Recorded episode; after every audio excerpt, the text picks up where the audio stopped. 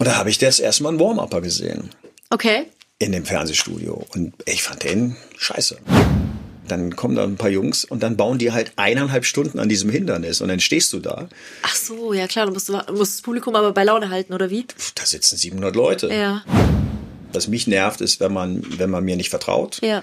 Aber es gibt ganz viele, die mich wirklich als Kollegen sehen. Das ehrt mich auch sehr, dass Comedians sagen, schön, hey ja. Kollege, du bist ein Kollege. Olivenlebe, Reality TV Behind the Scenes. Der Podcast mit Vanessa Rapper. Herzlich willkommen zu einer neuen Folge im Olivenliebe Podcast. Ich freue mich so sehr, dass ihr wieder eingeschaltet habt. Und ihr wisst, jede Woche habe ich hier einen Gast hier zu Besuch, der entweder vor der Kamera tätig ist oder hinter der Kamera und uns ein bisschen was erzählt von Behind the Scenes beim Fernsehen. Und heute habe ich den lieben Marco Laufenberg hier bei mir zu Gast. er ist Warm-Upper. Hallo Marco. Hi, Mann. Ich freue mich sehr, dass du da bist. Und falls ihr euch jetzt gerade fragt, was ist denn bitte ein Warm-Upper? Ja, mir geht's ganz genauso. Ich habe keine Ahnung und ich freue mich mega, dass du heute mal so ein bisschen erzählst, was das eigentlich ist und was du da so machst. Und dass wir mal so ein bisschen über deinen Job quatschen beim Ja. Fernsehen. Sehr Das schön. können wir gerne tun, über meinen Job quatschen. Da gibt es viel zu bereden. Ja, sehr gut. Dann erklär uns doch mal für alle, die keine Ahnung haben, was ist ein Warm-Upper? Also ein Warm-Upper ähm, kann man ja relativ einfach übersetzen. Ein Anheizer sozusagen. ist ein Wort, was ich übrigens äh, komplett hasse. kann man nicht anders sagen. Äh, ich bin derjenige, der bei einer, bei einer Fernsehshow, bei einer Studioaufzeichnung äh, vorher das Publikum ja, wie soll ich sagen, so ein bisschen in Laune bringt, also angepasst an die Sendung, äh, ja, begrüßt und ein bisschen guckt, wie die Stimmung ist und natürlich auch ein bisschen anheizt in dem Sinne. Und ähm, äh, ja, dann begleite ich die Menschen eigentlich äh, den kompletten Abend und die Okay. komplette Aufzeichnung, eine komplette Live-Show über und äh, bin immer bei denen und äh, ja, führe die so als Co-Moderator sozusagen durch Ah, okay. Abend. Also ich war jetzt noch nie in einer Studioaufzeichnung dabei. Ähm, und ich stelle mir das jetzt so vor, ich bin da als Publikum eben dabei und dann kommst du raus, begrüßt das Publikum oder und machst Genau. dann, wie kann man sich vorstellen, wie dieses Anheizen aussieht? Naja, also es gibt Oder natürlich, aufwärmen. gibt natürlich Unterschiede. Äh, Es gibt so, so bundesweit so fünf Leute, die das professionell machen. Und äh, Mhm. ich habe da eine Art entwickelt, ähm, ich mache das äh, sehr aus dem Stehgreif raus. Also ich stelle mich da, ich meine, ihr, ihr seht jetzt, wie ich aussehe. Ich bin jetzt auch nicht so der, der Schwiegersohn-Typ. Ich bin auch keine, keine 22 mehr. Ich bin nicht sonderlich durchtrainiert. Und äh, also die Leute gucken auch erstmal, was ist denn das für einer? Wie sieht denn der aus? Ich bin, äh, ne, Frisur seht ihr ja. Ähm, und für die, die nur hören, ich habe irgendwie lange Haare, die oben schon gut Licht werden und äh, bin etwas über zwei Meter groß. Also nicht so derjenige, äh, den man so erwarten würde, wenn man weiß, da kommt gleich ein Anheizer raus und auch kein Ballermann-Typ. Und das ist so, das sorgt eigentlich erstmal für Aufmerksamkeit. Ja. Das finde ich äh, persönlich eine, eine ganz gute Arbeitsweise. Und dann sage ich den Leuten guten Tag und dann gucke ich mal, wie die Stimmung ist. Ja. Und äh, dann entscheide ich, äh, ob ich an der Stimmung noch ein bisschen arbeite. Und das mache ich dann mit viel Humor. Also erzählst du dann Gags oder holst Ja. du jemanden aus dem Publikum raus, machst dann so Stand-up-Comedy oder? Also ich mache das tatsächlich als Stand-up-Comedy, Okay. aber im wahrsten Sinne des Wortes. Also ich habe, ich sage immer, ich habe so einen Rucksack mit Sachen. Also Mhm. ich habe natürlich ein paar Standards, die ich, die ich bringen kann. Ich mache aber tatsächlich sehr, sehr viel spontan. Also Okay. ich finde es halt auch immer sehr, sehr spannend, weil jedes Publikum ist immer ein bisschen anders. Du hast da, wenn da 400 Leute sitzen, sind das letztendlich 400 Individuen, aus denen eine Gemeinschaft wird. Äh, Und da kannst du dir natürlich auch Individuen rauspicken. Also als Beispiel, ich mache das übrigens nicht, ähm, indem ich Leute vorführe, sondern ich mache das immer auf Augenhöhe. Also ich Ja, finde das ganz gut. schlimm, wenn man sich über Leute lustig macht. Man Voll. sollte sich mit denen lustig Ja, ja, machen. ja. Manchmal sieht man aber auch ähm, den Leuten an, die finden das ganz geil. Wenn, Wenn du sie ein die bisschen haben Humor. roastest, ja. Also ich habe es ja gerade schon gesagt, ich bin über zwei Meter groß. und Ich habe mal einen Mann gehabt, der saß in der ersten Reihe und der war so klein, der kam mit seinen Füßen knapp an, auf den Boden. Der war halt wirklich einfach sehr klein, also vielleicht so 1,55 Meter, 55, Meter 60 oder sowas. Und es gibt ganz viele Männer, die haben damit Probleme. Ähm, und der hatte ganz offensichtlich überhaupt keine Probleme. Der hat ein ganz großes Ego und der guckte mich an mit diesem Gesicht, sagte so, komm, mach's, mach's. da müssen wir was draus machen. Und dann habe ich den wirklich nach vorne geholt, was ich niemals machen würde. Okay. Weil ich gerade durch meine Größe, ich möchte Leute halt nicht irgendwie äh, in, in die Enge drängen. Und äh, er ist einfach aufgegangen, weil wir im Prinzip eine Comedy-Nummer abgezogen Echt? haben. Ich So bin einen halben Meter größer als er Ja, geil. gewesen oder knapp. Und äh, dann kamen so Sprüche wie, ja, Junge, wie ist die Luft da oben, hat er mich dann gefragt. Und dann habe ich dann geantwortet, was weiß ich, stinkt nach Zwergen oder sowas. Ich kann das jetzt nicht mehr rezitieren. Ja, ja. Oder hey, da stehst du doch drüber und äh, die Leute haben sich köstlich amüsiert und jeder hat ganz offensichtlich gesehen, der ist nicht vorgeführt ja, worden, sondern auf Augenhöhe, also nicht ganz hatte, auf Augenhöhe passiert, aber du weißt, was ich meine. Genau, der hatte da Bock drauf. Ja. Ne? Genau, das war auch so ein Gag. Ja, naja, ja. wir arbeiten hier nur auf Augenhöhe. und So. Ähm, wie gesagt, hört sich jetzt vielleicht nicht so lustig an, wie das gewesen ist, aber das ist halt die Arbeitsweise. Ähm, ich würde das niemals machen, Mhm. aber wenn mich einer anguckt und die Menschen kennt, das hast du dann irgendwann, Ja, wenn du das das wollte ich gerade auch sagen. Du musst machst. wahrscheinlich schon noch ein bisschen lesen können, ne? Wie sind die so drauf? Was brauchen die? Genau. Ja, also ich stelle mir das immer sehr hart vor. Also als äh, Stand-up-Comedian zum Beispiel auch. Du, dein Job ist ja vor Menschen zu stehen und die zum Lachen zu bringen. Genau. Das ist so mein Albtraum eigentlich, weil du musst dann so, also witzig sein. Ich stelle mir das sehr, sehr schwer vor. Äh, Vor dem Publikum. Ja, ja gut, das, der eine, der eine kann's, der andere kann's nicht. Der eine will's, der andere will's nicht. Äh, der eine will es, kann es aber noch nicht, kann es vielleicht lernen. Es gibt ja verschiedene Varianten. Also ich bin, das gebe ich schon offen zu, halt einer, da gibt's eine gute Geschichte eigentlich zu. Ähm, Ich habe äh, ich hab Abitur gemacht, äh, was übrigens auch eine Stand-up ist, wenn mich Leute fragen, wie wird man das? Dann Ja. erzähle ich halt auch mal so, ja, ich habe Abitur gemacht, hey, ich habe sogar was studiert, hey, man sieht dann an meiner Frisur, was ich studiert habe. Dann machst du eine Pause, dann gucken die Leute alle Fragen und dann sag ich, ja, Sozialpädagogik ist ja klar. Da kannst du noch so diesen alten Vorteilsgag, Ja. ne, dass die Sozialpädagogen alle so aussehen wie ich was teilweise auch stimmt. Ähm, egal, ich habe ähm, halt 20 Jahre Abiturtreffen gehabt, was auch schon wieder eine Weile her ist. Ähm, in der Kleinstadt in der Nähe von Koblenz. Äh, Neuwied heißt diese Stadt. Und da ist es so, dass die äh, in Neuwied, ja, da sind die Leute, ich meine, in Köln lockst du keinem hinterm Ofen hervor, wenn du sagst, ich arbeite beim Fernsehen Ja. weil das hier gefühlt jeder Zweite macht. Aber in Neuwied war, ist, warst du zu dem Zeitpunkt noch, ey, der ist beim Fernsehen, eine große Nummer. Okay. Und ich hatte keinen Bock bei so einem Abi-Treffen auf mein Haus, mein Auto, mein Garten. Also so erzählen, Ja, ja, ja. was mal so hart und wie geil man ist. Ja. Ich wollte mit alten Freunden ein Bier trinken. Und da ist mir halt auch scheißegal, wie einer aussieht, weil die Jungs von und Mädels von damals, die cool waren, sind das heute auch noch. Ja. Das ist so. Das wirst du wahrscheinlich, du bist ein paar Jahre jünger als ich, irgendwann auch feststellen. Es sind auch die gleichen fünf Leute, die den Laden abschließen, die das vor äh, 20, 25, Der harte 30 Kern, Jahren ja. gemacht haben. So, und dann merkte ich, ähm, dass sie mich alle angeguckt haben, so, so ehrfurchtsvoll. So, oh, da ist er. Der arbeitet ja beim Fernsehen. Der ist, ja, wir haben da schon mal was mitgekriegt. Und man hat mich ja auch schon öfter mal irgendwie gesehen oder es gab Zeitungsartikel oder irgendwas. Und dann, das habe ich wohl gemerkt und ich habe gedacht, ich werde jetzt hier nichts erzählen. Ja. Weil, also entweder fragt mich einer, dann erzähle ich meinetwegen was, aber ich werde jetzt hier nicht hingehen und sagen, hey Leute, ne, Ja. Wobei es ja schon, ich glaube, für viele Leute sehr cool ist, wenn man beim Fernsehen arbeitet. Ne? Ja, klar, aber Und ich habe dieses- da, wie ja, gesagt, das war an dem Abend, also ist für mich natürlich auch Ja. durchaus, aber ich, ich laufe jetzt auch nicht durch die Gegend und sage, hey Leute, wisst ihr ja nicht, wer ich bin. Ne? Äh, Bin ja eher bescheiden und an dem Abend schon gar nicht. Mhm. Und das hat aber halt auch keiner gefragt. Also war für mich klar, ich werde das auch nicht thematisieren. Ja. Und dann kam mein alter Deutschlehrer, Herr Heinzen, schöne Grüße, ähm, der kam dann, ey, nachts um halb zwei, schön mit zwei Pullen Rotwein im Kopf. Sag mal, was machst du da eigentlich beim Fernsehen? Und dann merkte ich, wie auf einmal also alle Gespräche verstummten und alle so, Aber ist es doch wissen. so, ah, jetzt, er redet, er redet. Naja, und äh, Heinzen hat mich gefragt und da hab ich, klar, gebe ich jetzt auch eine Antwort. Und habe ich gesagt, ich mache genau das Gleiche wie früher. Ich sitze nur nicht mehr in der letzten Reihe dabei. Und dann sagt er, ja, ist klar, du bist der Pausenclown. Ja, ja, ja. Und meine ganzen alten Schulkameraden wussten sofort, ja, du sorgst für die Unterhaltung, okay, Mhm. das verstehen wir, weil wir kennen dich ja, weil man kennt sich nach 20, 30 Jahren, die Charaktere ändern ja, ja. sich nicht sonderlich. Und es wussten alle sofort Bescheid, ich musste eigentlich gar nichts mehr erzählen, ja, okay, äh, können wir uns absolut vorstellen, du hast damals schon immer, wenn der Lehrer vorne irgendeinen Mist erzählt hat, hast du das Ganze äh, ein bisschen karikiert und äh, aus der letzten Reihe satirisch aufgearbeitet. Ja, verstehen wir. Abgehakt. Und das ist, das ist halt eigentlich wunderbar ähm, beschrieben, was ich da so mache. Ja, ist eigentlich super, dass du so deine Stärken da in deinem Job auch ausleben kannst, die du Ja, schon klar. immer hattest irgendwie, ne? Aber wie wird man, wie kommt man dazu? Also, Soll ich jetzt die Stand-up-Variante? ja, erzähl mal die stand Naja, die, die Stand-up-Variante ist, äh, also in der Stand-up erzähle ich dann immer, äh, da kannst du halt auch wunderbar mit dem Publikum interagieren. Ne? Also, ja, ich bin zur Schule gegangen und dann raunen die, oh, was ist zur Schule gegangen? Ich habe Abitur gemacht, oh.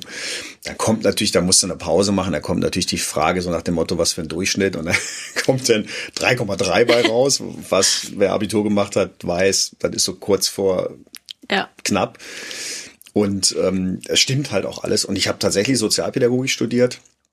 Ähm, Und äh, bin dann halt als Student, war das damals, jetzt komme ich mir echt alt vor, wenn ich sage, ich mache den Job schon seit 25 Jahren. Mhm. Ähm, damals als Student war es so, dass du halt Nebenjobs ähm, machen musst. Das ja, ist klar. heute wahrscheinlich ja, genauso. Ne? Also äh, ich glaube, heute ist der Wohnungsmarkt noch ein bisschen angespannter. Ähm, das heißt, ich habe halt all möglichen Scheiß gemacht. Ich bin LKW gefahren, äh, ich bin, ich habe Steine geschleppt, ich habe wirklich jeden Mist gemacht, den man sich vorstellen kann für ein paar Mark 50. Mark damals noch. Ähm, und bin dann irgendwann mal bei so einem ähm, Ticketservice gelandet, der Eintrittskarten für Fernsehshows verkauft mhm. oder vergibt.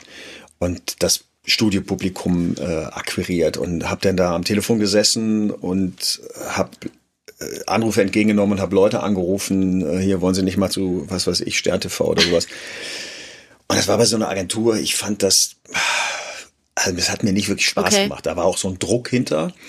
Da war ich mal ein halbes Jahr aus Köln weg, kam wieder und hab ähm, hab dringend einen Job gebraucht, weil ich echt keine Kohle hatte und hab halt so das kannst du auch gar nicht mehr sagen. Also ich hatte damals schon E-Mail, das war 1998. Das war halt nicht so Usus und hatte halt einen Typen kennengelernt in dieser Agentur, mit dem ich super zurechtkam. Und dem habe ich eine E-Mail, ich habe meinen 15 Kontakten, die auch eine E-Mail-Adresse hatten, geschrieben, hey, ich bin zurück in Köln, wenn einer einen Job weiß, mach alles. Muss mein Konto ausgleichen. und dieser Typ, der Dirk, der Klemme, dem bin ich äh, auch zutiefst dankbar. Ähm, der hat mich äh, dann zurückgerufen oder zurückgeschrieben und hat gesagt, du, ich bin jetzt bei einer anderen Firma, äh, bin da auch wieder in, in diesem Kartenservice, wir könnten Studenten gebrauchen. Mhm. Komm noch mal vorbei. Und ich hatte da keinen Bock drauf, weil ja, ich den klar. Job echt nicht ja. toll fand. Aber ich brauchte Geld. Und in der Firma lief das total schön ab. Wir waren ein Team, wir haben, wir waren eine Gemeinschaft, wir haben super cool zusammengearbeitet. Und da habe ich echt Spaß gehabt. Und ähm, dann war ich das erste Mal im Studio. Also als Hostess sozusagen. Okay. Also derjenige, der die Leute in Empfang nimmt und der die auf die Plätze setzt. Und da wird auch mal ein bisschen geguckt, wen man wohin setzt. Oder ja. da gab es damals ganz viele Sendungen, wo Leute überrascht worden sind. Da musstest du natürlich auch ah, gucken, okay. dass dann die Person auf dem richtigen Platz sitzt, der Ach da ausgeleuchtet. So, ja, klar. Und da habe ich das erstmal einen Warm-Upper gesehen. Okay. In dem Fernsehstudio. Und ich fand den scheiße. ich sag, jetzt, sag jetzt nicht, wie der, ja, wie der ja, hieß. Ähm, ich fand den, ja, war nicht, war nicht so. Du fandst sie nicht witzig, oder? Nee, war nicht. Ich hab halt, und ich habe dann halt mit meiner großen Klappe gesagt, ja, das kann ich aber auch. und dann ähm, war es tatsächlich so, das ist äh, keine Story, ist genauso gewesen. Ich war äh, hart feiern, wie man heutzutage sagen will, sehr hart feiern. Ähm, und saß also morgens um 10 Uhr im Büro. Ähm, ich habe maximal eineinhalb Stunden geschlafen. Ich war auch nicht unter der Dusche. Ich war sehr verkatert, sah sehr, sehr übel aus und fühlte mich auch genauso. Was bei einem Bürojob aber natürlich nicht so relevant war. Klar. Und dann kam ein Rundruf. Der Warm-Up ist ausgefallen. Nein, Für echt? Nur die Liebe zählt mit Kai Pflaume. Kai oh Pflaume Gott. kennt ihr noch alle? ja klar, also ich kenne ihn auf jeden und Fall. Nur die Liebe zählt war damals die Sendung, wo äh, einmal die Woche freitags, nachmittags 250 äh, junge und jung gebliebene Frauen im Studio saßen und alle Ja, da ist der Warm-Up ausgefallen. Und mein Chef, bei dem kam dieser Rundruf halt an, Jörg Klaas. Grüße gehen raus an Jörg Klaas. Ohne den wäre ich, äh, wär ich nicht hier. Das ist das ist einfach so, der hat gesagt, als dieser Rundruf kam von einem Produzenten, ich habe ja einen Sitzen, der macht das. Echt? So, und dann oh hat Gott. er zu mir, ich werde es niemals vergessen, weil ich habe nur gesehen, der telefoniert und der legt den Hörer auf und sagt, so Marco, Du machst heute das Warm-up bei nur die Liebe Hattest du ihm davor schon gesagt irgendwie, dass du das mal gern machen würdest? Nein, ich habe halt gesagt, das kann ich auch. Ah ja, okay. Wie man das halt so sagt. Ja, ja. So, dann saß ich dann da halt völlig verkatert, sah wirklich schlimm aus. Also man kann das nicht anders sagen. Also ich, ich sag's wie es ist. Völlig versoffen, ungeduscht, schlimm. Ich habe auch gerochen. Und dann hat der Jörg mich nach Hause gefahren, hat mich unter die Dusche gestellt, hat gesagt, so rasier dich nochmal, hat mich ins Studio gefahren und ähm, dann gab's eine Probe, dann habe ich noch äh, Kai äh, gedubelt bei der Probe sozusagen, also Stell- und Lichtprobe und sowas. Und dann habe ich mein erstes Warm-up gemacht. Und Wie war das? Also warst du aufgeregt oder? Ja, äh, ich war völlig aufgeregt okay. natürlich. Ich, ich weiß auch, dass ich den. Du hast ja auch keine Gags vorbereitet oder so. Also du hattest ja keine. Nö, nichts, ich habe das vorbereitet, oder? Ich habe das aus dem Stegreif Wahnsinn. Ich muss allerdings dazu sagen, ähm, also ich kannte die Sendung natürlich, war halt ja schon öfters im Studio ja. gewesen, auch bei dieser Sendung. Also ich kannte die, die Abläufe wenigstens ganz oberflächlich. Ja. Ich wusste zum Beispiel nicht, du hast so einen Knopf im Ohr, ich wusste nicht, was passiert da. Ja. Ähm, aber ich hatte halt schon eine Ahnung, was passiert im, im Studio generell. Und äh, Kai Pflaume, und da bin ich ihm auch sehr dankbar für, ähm, hat mir hat mir wirklich so die Bälle ähm, zugespielt. Also er, er war damals schon wirklich immer ähm, sehr interaktiv mit dem Studiopublikum. Okay. Hat auch immer Autogramme geschrieben, macht er auch immer noch. Also wirklich, Kai ist immer so ein Typ zum Anfassen gewesen.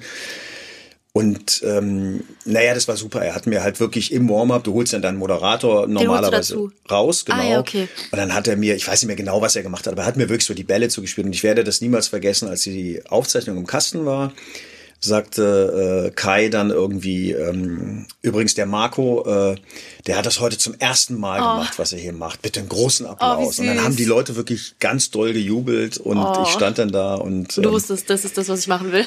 Genau, und dann kam auch direkt äh, abends, also nach der Sendung, da trinkt man dann noch ein Feierabendbier, ähm, sagte dann von der Produktion jemand, ja, was machst du nächste Woche? Da haben wir auch keinen. Also wenn du Lust hast, dann kommst du nochmal.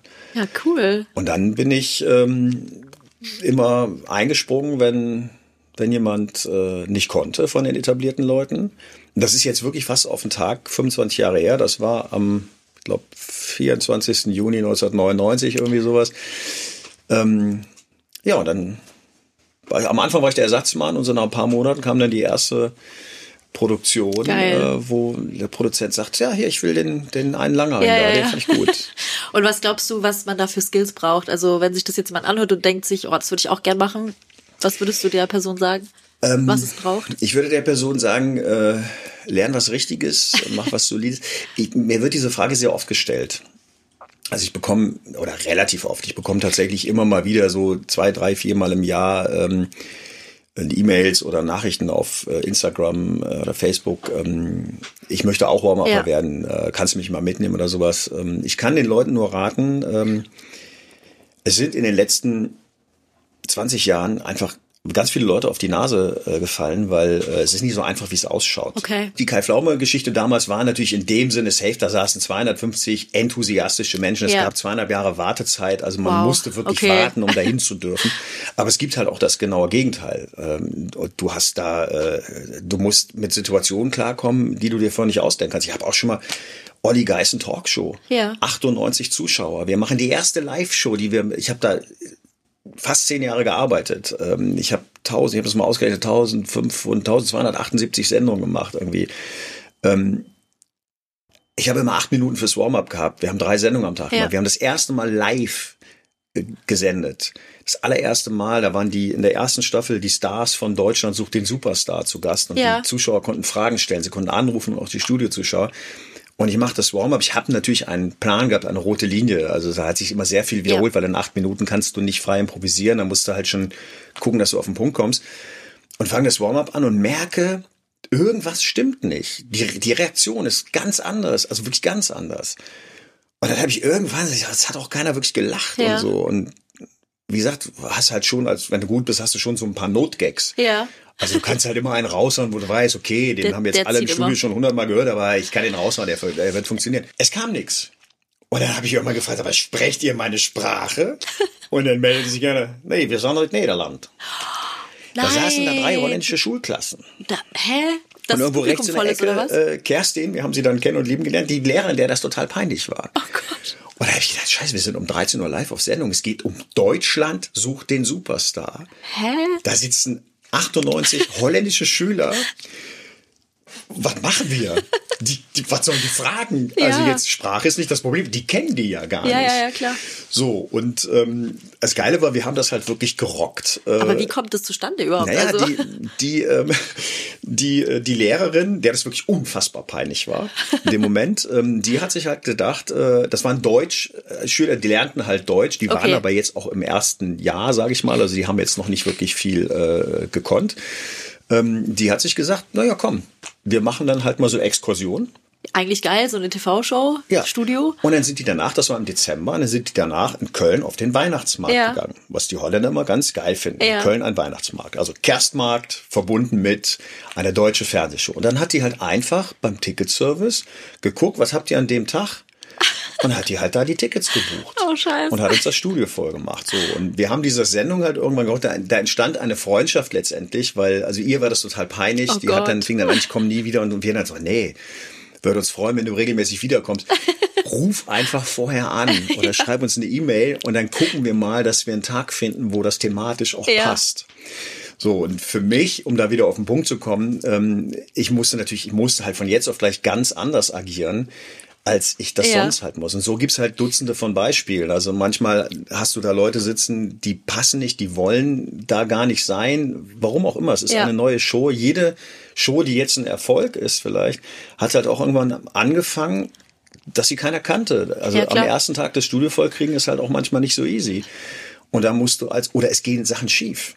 Es geht was kaputt. So, und Ninja Warrior, es geht ein, ein Hindernis kaputt. Das soll natürlich nicht passieren, aber das kann natürlich passieren. Ja. dann kommen da ein paar Jungs und dann bauen die halt eineinhalb Stunden an diesem Hindernis und dann stehst du da. Ach so, ja klar, du musst, du musst das Publikum aber bei Laune halten, oder wie? Da sitzen 700 Leute. Ja. So, da kannst natürlich, äh, ich, ich habe mal bei einer, bei einer Chartshow auf RTL, da ist das Warm-up immer so eine Viertelstunde. Ich bin im Prinzip fertig, da kommt der Stöcki, unser Aufnahmeleiter, und sagt, winkt mich so und sagt, Marco, Marco. Ich so, was? Ähm, wir haben ein Problem. Sag ich, was ist das Problem? Äh, Frau Beil, Caroline Beil, Ja. sollte Gast in der Sendung sein. Ähm, die ist jetzt gerade in den Flieger. Ich, die ist jetzt gerade in den Flieger? Ja, der Flieger hat Verspätung, das hat uns keiner gesagt. Scheiße. Ich so, ja, wie, was heißt das? Ja, die braucht noch, bis die da ist, weil die ist in Berlin in den Flieger gestiegen. Die braucht noch, bis sie da ist. Und dann fing Stöcki an irgendwie, wir schicken die Leute noch mal raus. Und habe ich gesagt, na, die Leute jetzt rausschicken ist auch, ich mache erst mal weiter. Ich mach's kurz, ich habe eineinhalb Stunden Warm-up gemacht. An der Seite standen die Kamerakollegen und haben teilweise 5-Euro-Scheine, haben den Besitzer gewechselt, weil die gewettet haben, ob ihm noch was einfällt. Und es hieß, Caroline sitzt geschminkt im Flieger. Das heißt, sie kann wirklich dann Flughafen schnell mit dem Taxi Ja. nach Höhe drüber, wo das Studio ist, und dann sofort in die Show. Wir haben damals bei der Chartshow immer noch so ein, ein Opening gehabt, dann die erste Matz und dann kamen die Gäste immer so nach zehn Minuten Okay. ähm, ins Studio halt rein ähm, dass sie dann halt quasi, ne, also dass wir mit der Aufzeichnung anfangen können, wenn wir wissen, sie ist jetzt mit dem Auto gerade Ja. irgendwo auf der A59 oder was und das haben wir dann auch gemacht. So, ich habe eineinhalb Stunden Warm-up gemacht, das Publikum nicht, die haben gelacht, die haben äh, einen riesen Spaß gehabt. Meine Kollegen standen an der Seite, haben mir, hey, du schaffst es. Boah, das ist Und richtig ich habe dann. Comedy-Programm abgefahren und dann ähm, mussten wir tatsächlich die Aufzeichnung nochmal unterbrechen, weil Caroline doch noch nicht so komplett geschminkt war, nochmal in die Maske musste. Und dann habe ich in, an dieser Stelle, wo normalerweise die Gäste rauskommen, und die Chartshow wird immer live on tape gemacht, Ja. der wird nicht abgebrochen, ähm, habe ich halt nochmal eine Viertelstunde gemacht. Also ich habe letztendlich äh, fast zwei Stunden Programm gemacht. Ähm, und das war halt. Aber das ist schon ungeplant. Wahnsinn, dass du dir das so, dass du das aus dem Stegreif irgendwie kannst. Also, Äh, na, ja, das, das lernst du natürlich auch. Also Ja. du musst halt, also ich, ich sage immer, ähm, es gibt da zwei Varianten. Also du musst natürlich einfach diese Basis haben. Also du musst schon lustiger Typ sein. Ähm, also diese Klassenkasper-Geschichte, Ja. ich meine den positiven Klassenkasper. Ja. Nicht derjenige, der den Unterricht stört, sondern wenn, wenn der Lehrer vorne Quatsch erzählt, der das Ganze mit einem, äh, mit einem äh, ironischen Kommentar versieht und ihm halt aufzeigt, du hast gerade völlig Quatsch erzählt. So, das meine ich mit Klassenkasper. Das musst du sein. Du musst aber auch auf ähm, auf den Moment halt eingehen können, was sitzen da für Leute? Oh, ein holländisches äh, Publikum, holländische Schulklasse. Oh, was mache ich? Ja, oder manchmal ist das Publikum ganz alt oder ganz jung. Ich bin, ich werde 54 dieses Jahr. Also es ist vollkommen klar, äh, ich muss mit 18-Jährigen nicht irgendwie ankommen und versuchen, denen ihre Sprache zu sprechen. Das kannst du völlig vergessen. ja. Ich kann aber auf einem Level mich mit denen unterhalten, dass sie sagen, ja, der Typ könnte mein Vater sein. Wenn wir bei RTL 2 wären, auch mein Großvater. ähm, aber er ist cool, er ist in Ordnung. Wir akzeptieren ihn Ja. oder wir finden ihn sogar gut oder sowas. Ähm, das musst du können. Na, und, um, und umgekehrt, äh, ich habe halt manchmal auch, ich bin öfters in Baden-Baden beim SWR, da sitzen halt ältere Damen, ältere Herrschaften. Ich unterscheide nicht Ja. zwischen jung, alt. Äh, Aber hast du so ein Lieblingspublikum, wo du sagst, äh, von der Show vielleicht, wo du sagst, da habe ich richtig Bock immer. Ja, ich dabei ich finde geil finde ich tatsächlich ähm, Frauen, die äh, die nicht mehr die Jüngsten sind, ähm, so Kegelclubs. So, ne, wo du, wo du merkst, die, äh, die dürfen mal raus, die sind freitags abends, die sind mit ihrem, mit ihren Frauen unterwegs, äh, die, die Männer sind zu Hause und die Kinder und sowas. Äh, und die sind halt alt genug, als, ich meine, es ist nicht böse, aber junge Frauen zum Beispiel oder junge Menschen generell, ja. ähm, das kann ich auch absolut nachvollziehen, äh, müssen halt also sie müssen was darstellen. Sie sind in der, in der zu cool so ein bisschen. In der Lebensfindung. Ja, ja du, du siehst, die, die Mädels sind, äh, was weiß ich, wie sie sich geben, wie sie sich schminken und so weiter und so fort. Die Jungs. Deswegen nehme ich zum Beispiel auch keine jungen Männer hoch, die ich irgendwie verletzen könnte, okay. weil ich möchte sie nicht vor ihrer Schulklasse so, ja, ja, es sei denn, sie sind halt, ich merke, sie sind cool, aber ich möchte sie nicht halt irgendwie, dass die danach gehänselt werden. Ja, ich glaube, das ist wichtig. Ja. Ich möchte, wenn, wenn ich merke, ich habe einen, ich hab einen coolen Typen, dann möchte ich, dass er danach gefeiert wird. Ja, das ist geil. Guter Ansatz, ja. Ich habe das letzte bei Masked Singer einen auf die Bühne geholt, der durfte dann so einen Auftritt machen. Das ist echt verboten. Habe ich danach einen Anschluss vom Studiomeister gekriegt, da darf keiner auf die Bühne und so weiter. Wenn da was passiert, Versicherung. Und habe auch ein paar dumme Sprüche gemacht, so nach dem Motto, ich bin mit dem hinter die Bühne und dann sage ich immer, wenn wenn man uns nicht sieht, so, äh, boah, nimmst du mal deine Hände von meinem Arsch. Das ist so irgendwie so ein, wusste ich aber, ja, ja, ja. das ist die Menschenkenntnis, ja. kannst du machen. Ja. ja. Das ist jetzt auch nicht, was weiß ich, homophob oder irgendwas, ja, das ist alles, jeder versteht das. Und dann habe ich ihn halt angesagt und dann hat er einen Auftritt gehabt bei einer der beliebtesten Fernsehshows derzeit Krass, im deutschen was für Fernsehen. ein Erlebnis.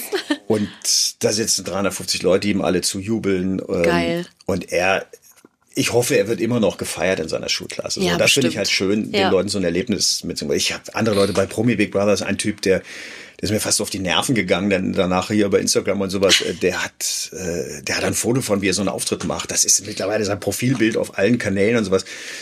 Und das ist echt ein, ein übler Schnappschuss. Ich glaube, den habe ich sogar, ich, ich glaube, ich habe ihm ein Foto oder ein Video gemacht von seinem Auftritt und habe ihn auch noch ein bisschen hochgenommen halt. Ja.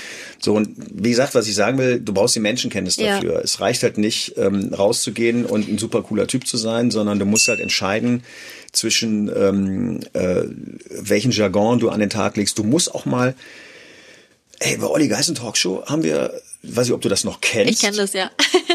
ne, weil das ist ja auch schon ein paar Jahre her. Wir haben halt auch ernste Themen gehabt. Das war halt nicht nur Krawall-Talk. Das waren Ja. so 25 Prozent Krawall, hatten wir auch. Wobei wir nicht den ganz schlimmen Krawall hatten, aber wir haben 75 Prozent ernste Themen gehabt. Da Ja. saßen auch Leute, die haben von erzählt, ich bin, was weiß ich, ich war drogenabhängig Ja. oder sowas. Also wirklich ernste Themen. Fünf Meter davor im Publikum sitzt halt einer, der dann einen dummen Spruch macht. Also ein Heranwachsender, irgendeine Schulklasse, was auch immer. Den musst du halt in der Hand haben. Da musst du Wie, der hat da reingerufen oder wie? Also ich kann mich an eine Situation erinnern, ähm, wo tatsächlich jemand irgendwann von seiner Drogensucht erzählt hat. Ja, ich hatte so sinngemäß gesagt, ich war fünf Jahre heroinabhängig und dann sitzt so ein Typ, "Ja, das sieht man. So, und da musst du natürlich als, als Warm-Upper, in Niederlanden gibt's das, äh, gibt's mehrere Wörter. Ein schönes Wort ist äh, der Begleiter von der Publik, von der Publik, der Publikumsbegleiter. Es ist Als schon der- auch dein Job, das Publikum so im Griff zu haben dann. Ja, Ja. das gehört halt schon dazu. Also ich, ich, ich gebe der Sendung ja eine, ja eine bestimmte Farbe. Ne? Also ich, äh, das amerikanische Wort wäre Hype Producer. Ich produziere die Stimmung, Ja. den Hype so. Und dazu gehört natürlich auch, wenn es ernst ist, dann jubeln die Leute nicht, ist ja, Ja, klar. ja, klar. Also gehört natürlich auch dazu, dass bei so einer Nachmittags-Talkshow bei einem ernsten Thema auf gut Deutsch das Publikum die Klappe hält, Ja. dass da keiner einen dummen Spruch bringt. Und wie machst du das dann? Also, Naja, ich habe ich hab in dem Fall, also ich, ich kann mich erinnern, dass ich, dass ich da halt auch schon mal so, ein- so ein paar äh, äh, heranwachsende Jungs, ich meine das auch nicht abwertend, Männer in der Adoleszenz haben halt auch diverse Probleme, hatte ich auch, müssen sich beweisen, keine Ahnung, was habe ich denn halt auch, ich habe einmal gefragt, und, hast du schon Haare am Sack? Das war natürlich für ihn äh, ein Down, weil ich habe das Mikrofon in der Hand, ne? Und die Mädchen fingen an zu kichern und sowas. Und dann hat er halt seinen Mund gehalten. Und ich sag's jetzt mal in dem Jargon, er hat die Fresse gehalten. ja. Ich habe den aber entlassen mit einem High Five. Er hat dann halt auch wirklich das gemacht, was ich von ihm erwarte. Er hat sich anständig benommen. Ja, ich möchte den Leuten nicht irgendetwas vorschreiben. Ich erwarte aber, ihr seid zu Gast hier, benehmt euch Ja. anständig. Und wenn da vorne jemand sitzt und erzählt von, einer, von seiner Drogensucht, dann möchte ich dem Raum, in dem ich bin, nicht, dass du ihn lächerlich machst. Das geht nicht. Ja. Ja, oder zumindest nicht, dass du ihn aus der, aus einer anonymen Masse heraus lächerlich machst. Wobei in dem Studio diese Masse nicht mehr wirklich anonym ist, weil man sieht die Leute halt Ja. auch. So, und ich habe diesen jungen Mann, den, da kann ich mich wirklich dran erinnern, ähm, dann aber tatsächlich, weil er hat sich dann halt auch benommen. Ich habe ihn typiert, keine Frage. Ich habe ihm aber in der, was weiß ich, zweiten Werbepause irgendwie so ein High Five gegeben. Also wir haben uns, er hat das Studio mit einem Unentschieden verlassen. Ja. Und in meiner, ich bin da so ein, so ein, so ein Typ, ich habe irgendwie Ja, ich bin Idealist halt eigentlich. Ich glaube immer an das gute Menschen. Ich glaube auch, dass, dass, äh, dass ein Depp was Gutes in sich hat und dass er sich ändern kann. Und ich hoffe halt einfach inständig, dass der vielleicht nach Hause gegangen ist und ähm, gemerkt hat. Äh, das war vielleicht ein bisschen drüber. War ein bisschen, war ein bisschen blöde. Ja. Na, aber ähm, naja, wir hätten ihn doch rauswerfen können. Ja, also wir klar. hätten ihn ja auch eine, die, die Höchststrafe halt irgendwie, haben wir ja nicht gemacht. Ja. So, und das gehört halt, das gehört halt auch zu dem Job. Und du brauchst schon echt, also gute Menschenkenntnis und musst auch, also diese Balance zwischen, ich will die Leute zum Lachen bringen, aber ich muss auch gucken, dass die halt, dass es zur Stimmung passt. Ich glaube, das ist schon zum Balanceakt, oder? Ja, ja, klar. Es, es, es passieren halt auch, ich habe auch schon Shows gehabt, wo dann, was weiß ich, sich einer verletzt hat wo es einen Unfall gab. Äh, und dann sitzen da 400 Leute auf der Tribüne und jeder hat gesehen, da hat sich gerade einer verletzt und gegebenenfalls vielleicht auch schwer verletzt. Ja. Äh, und es kommt ein Krankenwagen, keine Ahnung was. Da kannst du nicht irgendwie dich dahin stellen. ja, ja, klar. Das, das mache ich auch nicht. Ja. Gab es bei dir eigentlich so jemals so einen Moment, wo du gesagt hast, ich will auch vor die Kamera? Also mit deinen Gags, mit, deinem, mit deiner Art, so dass du sagst, wieso immer hinter der Kamera bleiben? Ähm Nee, konkret nicht. Also ähm, ich finde es, äh, ich finde es vermessen, ähm, die, diesen Job zu machen mit dem Ziel, äh, eigentlich irgendwo anders hin, okay. äh, woanders zu sein. Ich finde, es ist ein, es ist ein, äh, ein wichtiger, vollständiger Job. So und ich finde es auch den Menschen, für die ich arbeite, gegenüber sehr unfair. Ich bin einige Jobs quitt geworden oder ich mache auch einige Jobs nicht. Das weiß ich auch, weil ich irgendwelchen Leuten zu lustig war. Okay. Was mich zutiefst beleidigt, ähm, weil natürlich bin ich lustig, muss lustig sein, ich muss die ja. Leute ja auf Vordermann bringen. Ich bin aber zutiefst beleidigt, wenn mein Host, also der Moderator oder ein anderer ein Comedian oder ein Produzent äh, das nicht versteht, warum ich lustig bin und wo meine Grenze ist. Das ja. heißt, für mich ist die Grenze, ich, ich, ich mache ein Bett ich streue Rosen aus. Und der Höhepunkt ist, wenn mein Moderator rauskommt, ich sage ihn an und hier ist er. Und die Stimmung ist bei 100 und ich stehe an der Seite und freue mich diebisch, weil das meine Arbeit ist und ich sie gut gemacht habe. Und wenn ich dann sehe, wie der Moderator lächelt und er hat vielleicht den ganzen Tag Stress gehabt, weil der musste noch proben und er hat seine Texte ja. gelernt, keine Ahnung was. Und auf einmal merkt er, geil, dann freue ich mich, ja. weil das ist meine Arbeit, so. Und wenn jemand das nicht versteht, fühle ich mich ehrlich gesagt beleidigt. Ja, das ist, also die Medienbranche ist halt auch nicht immer gut. Es gibt, ich, ich weiß, ich mache ganz viele Jobs nicht. Ich bin auch, mir sind auch Jobs abgesagt worden, gecancelt worden, wirklich, wo der Produktionsleiter sagte, Marco, du bist denen zu lustig. Es tut mir leid. Also Krass. Also höchstens, ey, komm, schreib mir eine Rechnung, aber du bist denen zu lustig. Ja. Wo ich dann auch sage, ja, scheiß jetzt auf die Rechnung. Ich hätte ganz gerne meinen Job gut gemacht. Ja, du machst ihn auch gerne auch. Also, ja, klar. Ja, ja, klar. Das ist meine Profession. Ja. So, und ähm, ich habe ein, ein, wunderschönes Kompliment bekommen, auch schon vor über zehn Jahren von Ilka Bessin, äh, Cindy aus Marzahn, ähm, die mir sagte äh, wortwörtlich, Marco, Marco, weißt du, was ich an dir schön finde, ist, äh, dass du mir nicht das Gefühl gibst, äh, dass du meinen Job haben willst, sondern dass du immer an meiner Seite stehst und dass ich mich an deiner Schulter anlehnen kann, ja, dass du immer da bist schön. und äh, äh, ne, und das fand ich ein super Bild. Das endete auch wirklich, es gab letztes Jahr ein Comeback von Cindy aus Marzahn ja. in Halle an der Saale, wo wir damals ihre Sendung aufgezeichnet haben von 900 völlig enthusiastischen Menschen und Cindy oder Ilka ist die einzige, die auf die Bühne kommt, ohne dass ich sie anmoderiere. Ich hasse das eigentlich. Okay, wieso? Sie, sie, darf das. Ich will das, ich will das zelebrieren. Okay. Ich arbeite auch Sachen ab, Kleinigkeiten, die in meinem Kopf, ich habe so eine Landkarte, die ja. ich abarbeite. Und ich will das zelebrieren. Das heißt, der Höhepunkt ist, und hier ist euer Gastgeber. So. Ja. Und Cindy ist die einzige, die einfach rauskommt. Okay. Aber also als Cindy, als als Kunstfigur, sage ich mal. Und die darf das auch, auch wenn sie mir da eigentlich in die Parade fährt ja. und vielleicht vielleicht ich die Landkarte noch nicht ganz abgearbeitet habe, aber ist egal. Die Prinzessin darf alles. und es endete wirklich, dass dass wir in Halle an der Saale, wir, es gibt Aufnahmen davon. Ähm, wir standen dann, sie kam halt einfach raus. Wir standen auf der Bühne und äh, Arm in Arm und haben geheult. Echt? Wir haben wirklich, und wenn ich es erzähle, kriege ich gerade Furcht, aber oh. wir haben wirklich geheult. Ähm, 900 Leute standen auf, sind komplett durchgedreht, also ein Hype, den du halt... Krass, ja, Wahnsinn. So, und äh, wir haben uns einfach im Arm gehabt und äh, haben beide geheult. Das ist so ein Moment, danach kam wirklich, dann kam der, der, der RTL-Redakteur, äh, kam an und sagte, Marco, ey, können wir das gegebenenfalls hier so Cross-Promotion in den Magazinen, also ich mach damit, was ihr wollt. Ich unterschreibe euch das auch gerne nochmal, aber ist mir, ist mir wurscht, ja. hast du hiermit, ne, hier hast mein Wort, mach. So, und das ist halt, äh, also für mich halt auch ein Vertrauensbeweis ja. meines Hosts, in dem Fall Ilka Bessin, die mir halt, die das auch versteht, was ich da mache. Das ist ja auch eine krasse Wertschätzung. Also, ja, ja, klar. Ja. Oder, oder andere, Kaya Jana zum Beispiel hat, ähm, hab ich früher, das ist auch schon 20 Jahre her, über 20 Jahre, was guckst du? Auch eine super Sendung, immer totaler Stress, weil äh, live on tape, ähm, so zwei Stunden vor der Ausstrahlung. Und damals musste wirklich noch dass irgendwie ein Band irgendwo hingefahren werden oder das irgendwie eine Leitungsüberspielung, nicht wie heute, wo du einen Pfeil rübergeschickt hast. Wenn du TV total machen, mittwochs, das läuft Viertel nach acht, kannst du um 19.55 Uhr, kannst du noch irgendwas schneiden und dann schickst du die Datei halt nach München, das geht halt alles. Oder die ziehen sie dich, äh, ziehen die sich selber vom Server. Und damals war das halt immer schnell, schnell, schnell. Okay. Und da wollte die Aufnahmeleiterin, ZRL, wollte mich immer abwinken. Sondern, weil ich musste natürlich auch schnell sein, Ja. auf den Punkt. Und Kaya stand aber hinter der Bühne und hat gesagt, nee, nee, nee, nee, der ist noch nicht fertig, der ist noch nicht fertig. weil er mir zugehört hat und Ja. verstanden hat, was ich mache als Comedian. Ja. Und hat gesagt, dann irgendwann hat er gemerkt, jetzt ist er fertig. Jetzt kannst du ihn abwinken. Ja. Alles, was er jetzt macht, ist im Prinzip Bonus, ist Zeit überbrücken, aber jetzt ist er fertig mit den wichtigen Sachen, Krass. damit die Show gut klappt. Aber das ist ja auch das, also man braucht ja einen Warm-Upper. Also das ist ja diese Wertschätzung, die dir entgegengebracht werden sollte, weil ohne dich die Show ja auch nicht so funktionieren würde wahrscheinlich. Also wenn das Publikum klar, nicht angeheizt ist. Oder? Wie würde eine Show aussehen ohne Warm-Upper? Ähm, das haben, das haben einige? Fernseh, einige Fernsehschaffende haben das schon, schon Okay. versucht. Das sind dann so die, die lustigen. Habe ich, ich habe vor ein paar Wochen tatsächlich äh, einen Anruf gehabt. Ähm, die die haben es nicht ohne Warm-Upper versucht, aber äh, da gab es eine, eine Musikshow im deutschen Fernsehen, die in Holland aufgezeichnet wurde, mit holländischem Publikum. Kennst Ähm, du ja schon. Ja, ja, ich habe tatsächlich noch ein paar Sachen in Holland gemacht, was ich komme mit, den, mit dem holländischen Publikum tatsächlich gut klar. Okay. Ich, äh, ich fange das Warm-up immer an mit äh, Goedenavond, ik ben Marco uit Keulen, ik praat niet Nederlands.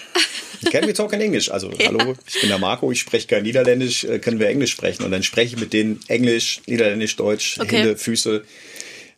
Aus Scheiß baue ich manchmal ein paar französische Boah, das Sachen ist so ein. krass. Das wäre ja für mich auf Deutsch schon schwierig, aber du machst es dann einfach so auf Englisch, spontan. Ich habe den Eurovision Song Contest gemacht, auf Echt? Deutsch, auf, auf krass. Englisch, Französisch, Deutsch, das Finale tatsächlich. Oh, crazy. Also, das, ich, also da fehlt natürlich mal ein Wort und die Grammatik ist auch nicht die allerbeste, aber das ist ja auch egal, Das die egal, Leute verstehen ja. das ja. Ja. So und ich habe kürzlich tatsächlich dann äh, einen Notruf gehabt, äh, da bin ich äh, bin ich echt nach Hilversum geschattelt worden, weil die hatten einen holländischen Kollegen, der ähm, der aber naja, den Moderator nicht verstanden und er kam halt überhaupt gar nicht mit dem, was in der Show passiert ist, halt überhaupt gar nicht zurecht. Und ähm, dann hat die Produktion gemerkt, ey, das geht stimmungstechnisch komplett in die Hose, wir müssen noch was machen. Und dann, dann bin ich nachts um eins irgendwie, äh, ich, ich habe da WhatsApp geschrieben mit der, mit der Produktionsleiterin und ähm, das, wenn du so einen Notruf kriegst, ist für mich halt immer, es gibt da manchmal halt auch so die, ich mag das überhaupt nicht, wenn ein Kollege halt irgendwie gecancelt wird sozusagen Ja. und du springst dann ein, weil ich da kollegial bin. Äh, zum einen und zum anderen, ich habe ich im Hinterkopf, naja, wenn es einer nicht rockt, äh, wer weiß, vielleicht ist es auch ein unlösbarer Job. Ja, weil es gibt halt manchmal auch Jobs, wo sich irgendein Produzent irgendwas vorstellt und Ja, das, das ist gar nicht. nicht. zu leisten.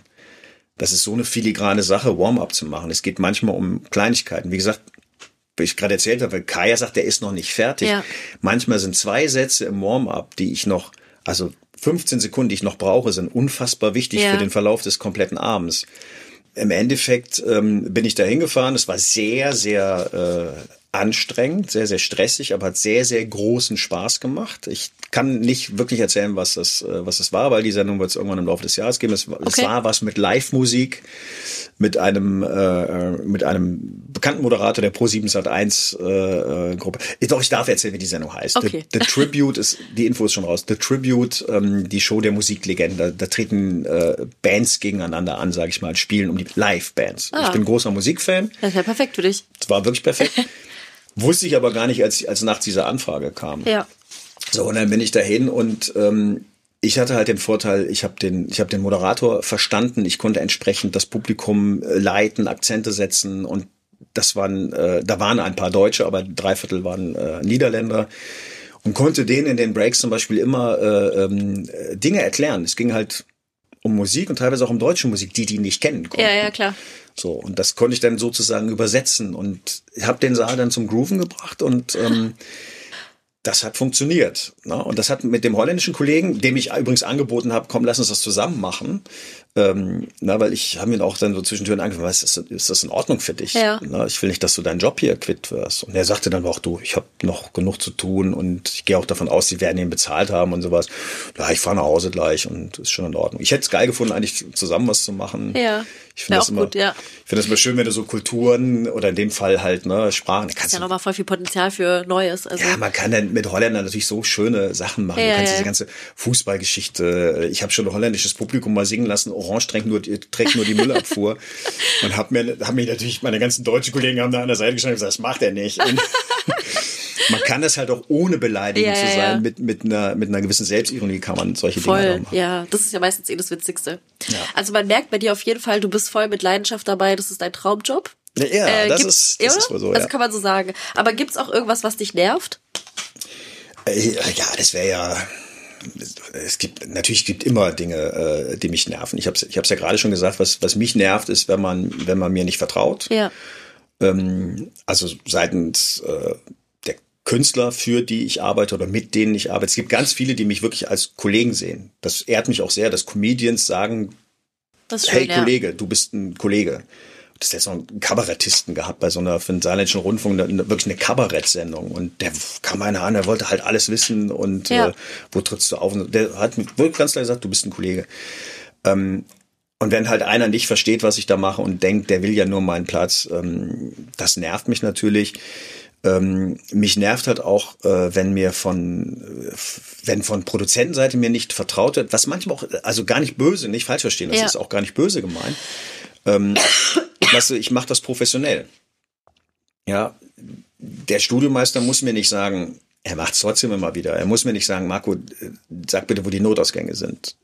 Ich weiß, Das dass ich du, das ja. sagen muss, na, wo die Notausgänge sind. Ich mache dann immer in Köln mache ich immer noch einen kleinen blöden Witz. Die Düsseldorfer bleiben sitzen und der Rest äh, Notausgänge links rechts. ähm, aber du hast es halt manchmal auch. Ich habe mal ein Briefing gehabt, da, da stand eine junge Frau vor mir. Ich meine das echt nicht böse, aber die hatte halt, äh, sie war Producerin, was ein sehr verantwortungsvoller Job ist. ähm, Und natürlich, das ist völlig egal, wie alt man da ist. Es ist völlig egal. Ja. So, und dann, dann erzählte sie mir halt wirklich in, in kompletter Bandbreite, ja, also wir brauchen auf jeden Fall, äh, müssen wir Applaus aufzeichnen vor. Das ist ganz wichtig. Was soll ich sagen? Ich mache den Job seit 25 Jahren und natürlich, das haben wir jetzt noch nicht in unserem Gespräch erörtert, aber natürlich zeichnen wir vorher Publikum auf im Warm-up, dass man Schnittbilder hat, die man halt zur Not reinschneiden Ja. kann in die Sendung. Wenn eine Kamera gerade nicht aufs Publikum gerichtet ist, aber die applaudieren, dann hast du einen Applaus aus dem Warm-up oder du kürzt eine Sendung, dann machst du das mit einem Publikumsschnitt. Das ist auch voll interessant, immer. wusste ich auch nicht. Das war das, also das auch dazu gehört. Naja, Das ist gut. nicht nur das Anheizen, sondern du hast das Publikum. Das ist so dein Business, du hast es im Griff, du machst diese Bilder, du drehst es vorher, du guckst, dass die lachen, dass die Spaß haben, dass die ernst sind in den richtigen Momenten. Also es ist ja schon, gehört Naja, schon viel mehr so dazu. ein- also es ist halt Standard, haben wir jetzt vorher nicht erörtert, nicht, nicht erörtert, äh, habe ich, hab ich nicht erzählt, hast du auch nicht nachgefragt. ähm, ähm, aber es ist, es ist tatsächlich so, es ist Usus. Ne? Ja. Hat sich nachher alle, sie kam danach halt irgendwie an und hat auch einen hochroten Kopf gehabt und äh, äh, sagt, war total super. Und, na, und dazu kommt dann halt auch, äh, also die schönsten Produktionen sind für mich, äh, wo, wo ich merke, die, da bin ich auch am besten. Die lassen mich machen, Ja. die vertrauen mir, die sagen halt ganz klar, du bist der Hype-Producer, wir vertrauen dir, du machst es lang genug, dass du weißt, dass du die Sendung lesen kannst, dass du weißt, was es braucht. Ich initiiere ja auch einen Applaus. Also es gibt zum Beispiel einen Einspielfilm und dann entscheidet man, geht man in diesen Einspielfilm mit einem Applaus rein. Das Ja. sind so Kleinigkeiten. Manchmal weißt du, da kommt eine lange Kamerafahrt, dann ist ein Soundeffekt halt eigentlich. So, Ja. das Publikum oder der Einspielfilm ist zu Ende. Dann höre ich irgendwie in der Regie zählt einer runter, noch fünf Sekunden, dann höre ich, okay, der Satz ist zu Ende in dem Einspielfilm. Dann fange ich mit dem Applaus an, dann klatscht das Publikum. Ich sag denen das auch so. Also Ja. ich, ich, ich benutze die nicht. Ich sag denen, Leute, achtet mal ein bisschen auf mich. Ich weiß, wann das zu Ja. Ende ist. Und, äh, Ja, sehr cool. und das Schönste ist halt wirklich, wenn die von, von Produzentenseite aus, die das alle verstehen und sagen, ja, dem müssen wir das nicht erzählen, der macht das. Ja, ja, klar. Ja, und Und wenn wir dich jetzt mal irgendwie als Warm-Upper irgendwo sehen wollen bei der Show, welche Show Darfst du es schon sagen? Wo könnten wir dich sehen? Ähm, ja, es gibt natürlich immer ein paar Sachen, die man nicht sagen kann. Wo man mich sehen kann seit der ersten Folge ist zum Beispiel, habe ich gerade schon erwähnt, Ninja Warrior. Ja.